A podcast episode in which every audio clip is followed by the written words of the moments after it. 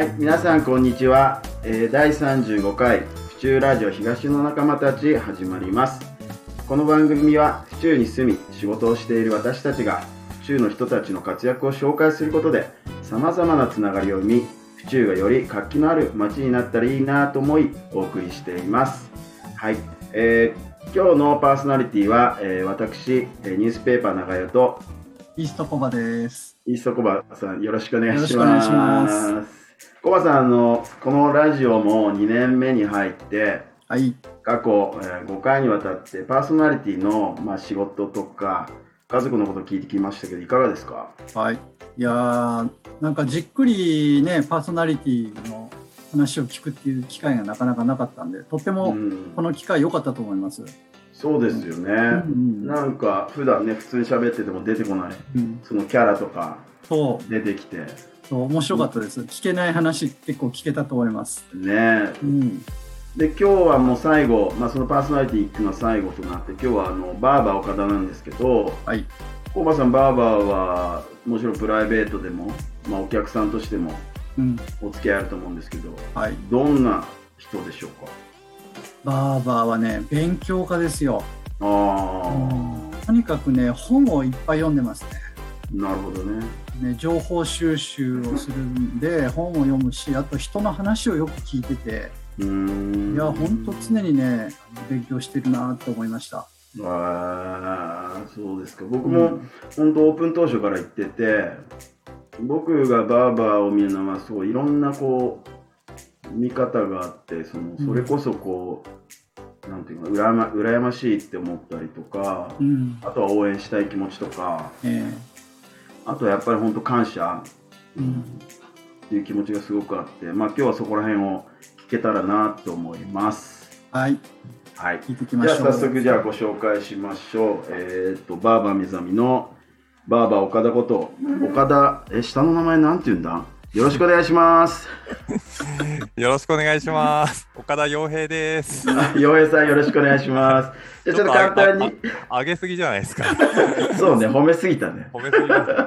じゃあちょっと簡単にお店と自己紹介お願いします。はい、えっ、と、まあ、43歳の双子の父です。えー、まあ、小柳小府中六中で、えー、まあ、バスケばかりやって、勉強は全然してませんでした。で、仕事の方は、えっ、と、アポログループっていう東京とか神奈川などで30店舗以上のチェーン店の中で、まあ、店長の経験を経て、2013年の4月に、まあ、えっ、と、今のお店の横ですね、白糸台でバーバー目覚みをオープンして、えー独立しました。うんで、目覚みとは、まあ、あのフランス語で、まあ、仲間とか友達みたいな意味なんで、まあ、地元の家族とか仲間とか友達に支えてもらえたので、えーまあ、この武蔵野台、白糸台で、えーと場所を探して、まあ、オープンさせてもらいました。それで独立してから5年後に、えっ、と、もともとやってたお店の真横の土地を購入させてもらって、うんあの、ホームズ原田工務店に、えー店舗兼住宅を建てていただきました。まあ、趣味はマラソンと読書です。はい。ありがとうございます。そう、先ほども話したように、あの、僕はね、本当オープン当初から、まずお客さんとして行ったんだけど、うんその時僕自身もちょうどその自分がこの府中で仕事を、要は経営者になって6年目ぐらいだったのかな。うん。で、その時にやっぱりこう新しくお店を出すっていうことで、うん。やっぱり同じ経営者としてこういろいろ話してみたいのと、あとはせっかく近くに来たっていうことで応援したいっていう気持ちで行ったんだけれども、うんそのバーバーと話してすごく興味を持つのはその経営者としての考え方とかうん大事にしていることっていうのを改めてちょっと聞きたいんだけど、はい。そうですね。経営者としては、もう最初は本当がむしゃらで全然経営者なんていうよりはもうとにかくお客さん一生懸命やるしかなくて経営なんていうよりは、まあ、日頃から来たお客様をまた来てもらえるように、まあ、本当何か一つでも目覚めに来てよかったなと思ってもらえるように、まあ、技術の提案だったり情報提供とかを、まあ、心がけて、えー、とやっててでだんだんあのある程度お店にお客様が定着してきてくれるようになってからは経営者として、まあ、本当損をしたくなくていろんな意味で。で、やっぱ得をたくさんしたいんで、まあ、さっきもコバさんが言ってもらったんですけど、情報収集はすごいいろんなところからするようにしてるのと、あと経営者としては、あとはもう本当お金の置き場所あのどこに最適に置いとくのがいいのかなっていう。うん例えば小規模共済やって、まあ、退職金はないんですけど、退職金代わりにそこにお金を置く置くとか、あの貯金もあのあまり貯金ばっかしててもお金も増えないんで、うん。まあ、資産運用したりとか、まあ、そういう意味でお金の置き場所っていうのは経営者としてはすごい気をつけないといけないなと思ってて、あとはもう技術者としては一人サロンなんで、もう本当体調管理が全てだと思うので、体調管理ですね。まあ、あとはトータルのなんかいろんな意味で感覚とかバランスを大事にしてますかね。何か一個抜けてるとかじゃなくて、まあ、何か弱いんだったらそこを補っていくみたいな感じでバランス感覚を大事にやってます。なるほどね。はい。あの前に以前その床屋さんをやろうと思ったきっかけの中で、うんそのまあ当時まあ本当はね半年に1回しか髪切らなかった子が、毎月買うようになったきっかけとして、まあ、話をするのが楽しかったってそこの床屋さんではいはい。あったと思うんだけど、うんやっぱ今自分が経営しててそこら辺っていうのは心がけてるのかな？あそうですね。あの子供あの本当地元の白糸屋小学校も四小も南泊とか小柳みんな来てくれるので、それでそういう子たちとも、なんかやっぱ最初照れくさくて話してくれなかった子たちも、うんなんかだんだん5年、6年、7年って結構長く小学校の子は大学生ぐらいになってる子もいるんですけど、まあ、だんだんそういう会話打ち解けてくれるようになってくるんで、まあ、なんか楽しくなってほしいなっていうので、えっ、と、まあ、会話は僕も受けたので、それは意識してやってますね。なるほどね。で、今ね、先ほどからも一人でやってるっていうことで、すごくその、ゆったりした空間っていうか、はいはい。多。分落ち着いた雰囲気でやってると思うんだけど、そのお店を一人でやることへのこだわりみたいなのはありますか？うーん、まあ一人、まあ本当今、長与さんも言ってもらったんですけど、あの一人だからできる空間作りみたいな感じで、まあそれこそあのヘッドスパとかやるときは、あの BGM 変えたり、ライト落としたりして、あの他のお客さんがいるとなかなか音楽変えたりとか、照明落とすってやっぱできないんですけど、一人サロンだからこそそういうことができるから、えっとまあ、ゆったり落ち着いた雰囲気でとか、そういうのを心がけたり、あと会話とかも、本当1対1なんで、お客さんが、なんか、本当いろんなこと話してくれるんですよ。うん。表では言えないようなこととかも。だからそういうのも、なんかここだから話してくれるのかなとか、うん。あと本当コロナになって結構1年ぶりとか2年ぶりに来たお客さんが、なんかちょっと心の病になってて、ああ。で、どっかに、あの、なんか、昔行ってたところで、なんか良かった公園とか旅行とか、そういう場所行った方がいいよっていうの、あれでうちに来てくれたんですよ。へそういう場所に慣れてきてるのかなっていうのは、すごい実感しましたね。なるほどね。はやっぱり、ただ一人でやる上でも、いろいろこう不安みたいのはあると思うんだけど、そこら辺はどう？でも一番は本当その体調管理ですよね、すべては。それで、あとまあやっぱコロナだと2週間やっぱ所得がなくなっちゃうので、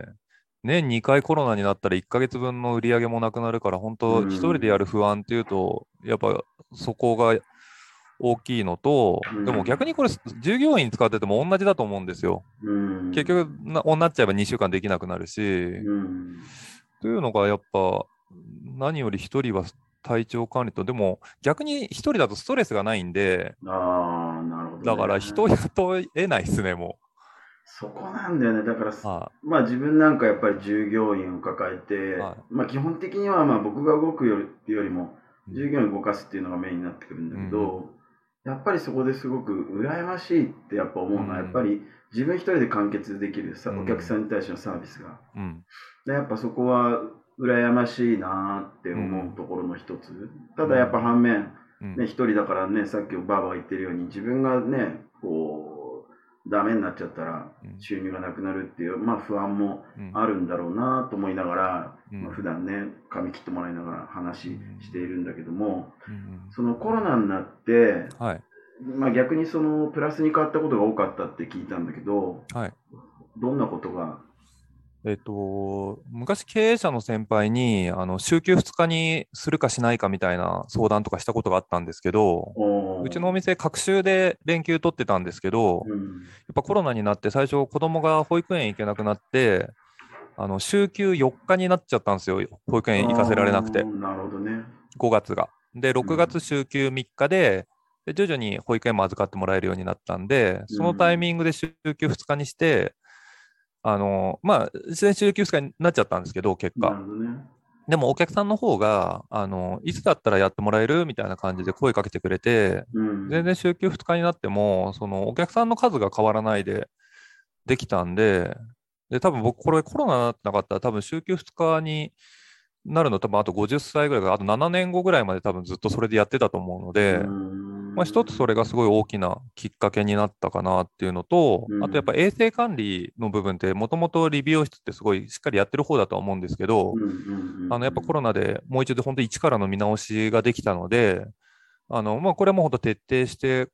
コロナがあったからこそ今できてることを続けていこうかなっていうふうにはなれたのでうん、すべてマイナスって感じではなかったですね。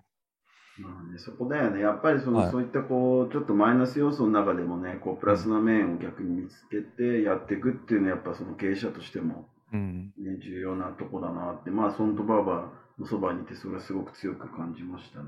はい。で、次ちょっと話ガラッと変わっちゃうんですけど、はい。お子さん2人子供いるじゃないですか。はいはい。なかなか普段家族の話って、バーバーからあんま聞いたことないんだけど、家族への思いとか、子供への思いってなんか聞かせてもらえたら。そうですね。まあ、あのーそうですね。長代さん、ニュースペーパーの子供の話はうち来てくれてるから聞くけど、自分の話してないかもね。そうね。確かに。そう、双子なんですけど、あの男の子の双子で、今4小の1年生なんですけど、まあ、2人せっかくいるんで、なんか、うち二卵性の双子なんで、なんかうん一卵性の双子ってまるっきり同じだと思うんですけど、うん、二卵性の双子って一卵性の双子ほど似てないんですけど、あでも兄弟、3歳ぐらい離れてる僕も兄がいるんですけど、その兄弟よりは似てるんですよ。で、過ごす時間が一緒なんで、まあ、2人がこう、切磋琢磨して、なんか何かに熱中して、まあ、いろいろ取り組んでくれたらうん。いいなと思ってるのと、うん。あとはやっぱ勉強もすごい大事だとは思うんですけど、やっぱそれ以上に、まあ挨拶だったり、なんか生きていく上で大事なことうん。をなんか親からちゃんと伝えられればいいなっていつも思ってて、うん。あとはあれかな、なんか7歳になったんで、あのーまあなんか3分の、20歳で考えたら3分の1の子育て終わっちゃったのかなって自分は思うんですよ。なるほどね。だからあと13年しか子育てできないのかなって思うんで、うんまあ自分のことより子育て優先でいきたいなって今うん思ってます。ああ、すごい、そこはすごく強く共感うできるん。な。なんか多分気づいた時に終わっちゃってるなみたいなのもあると思うんですよ。そうだよね。特に双子でね、うん。同じように年取っていくわけだからね。はいおかしいけどね。そうそうそうーん、そっか、ありがとうございます。う。うん。小葉さん、あの、はい話、バーバーに聞いてきましたけど、はい何か聞きたいことありますか？このラジオですよね。このラジオ番組を始めるときもバーバーに相談をして、じゃあやろうよって言ってくれてね、背中を押してくれて一緒にやったんだけど、まあバーバーはどうなんでしょうね。このラジオに対する思いっていうか、まあこういうふうにしていきたいなみたいのを思ってると思うんだけど、ちょっとその辺教えてもらっていいですか？うん。なんか、まあ、前も多分何回か話出てたけど、なんかその、商店街じゃないですけど、ちょっとあの、離れた場所での商店街じゃないですけど、お店だけじゃなくて、そういう形で、なんかこういうふうにつながっていければいいのかなっていうのをすごい思ってて、うん、で、なんか僕も自分のお店を、なんか将来的になんか半分ぐらいのスペースをバーみたいにしたいんですよ。うん、で、そこで、例えばもう本当、週休、もしそのうちね、3日とかになったら、その1日分を、なんかそういうふうに夜、お客様呼んで3人ぐらいでお店でお酒飲んだり、レコードかけたりしたいで、そういうところになんか東の仲間みたいなのも来てくれると嬉しいなと思うので、うんいつかそういうのができるための、まで、なんか、作っていきたいなっていう思いがありま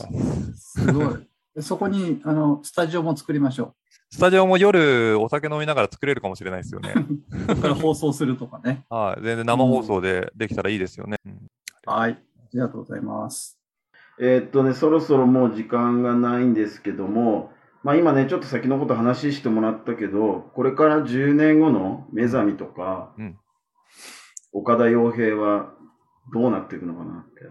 いや、でも本当、あのー、10年、来年で9周年で、あ、今年で9周年で10年目なんで、10年後って言うと多分20年やってることになるんで、でも、なんか80歳ぐらいまで現役でいたいんですよ。へーだから60歳とかになって、50代になったら本当週休3日ぐらいで、60代で週休4日、70代で週休5日、怒られるかな、そんな休んだら。でも、なんか本当そういう風にして、あの仕事だけじゃなくて、別のこともなんかやりたいんですよね。うん。休みが例えば週1回だけ別の仕事をやるとか、なんかそういうのをやりたいなと思ってるんで、それが一つのさっき言ったバーみたいなのも、うん。うん、なんかカットだけじゃなくて、違うこともちょっとやりたいなとは考えてます、10年後。うん、できてるといいな、みたいな。そうだね。それをそばでずっと見守り続けます。応援してもらいますよ、たくさん。あ いやー、ばあば今日はありがとうございました。りがとうございます。はい。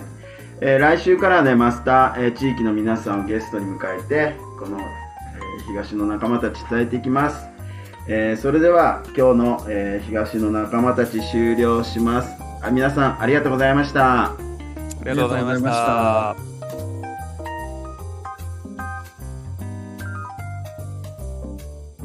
この番組は原田工務店ユーカリホームバーバー目覚み読売センター府中第一ブーランジェリーテールビバンの協賛でお送りしました。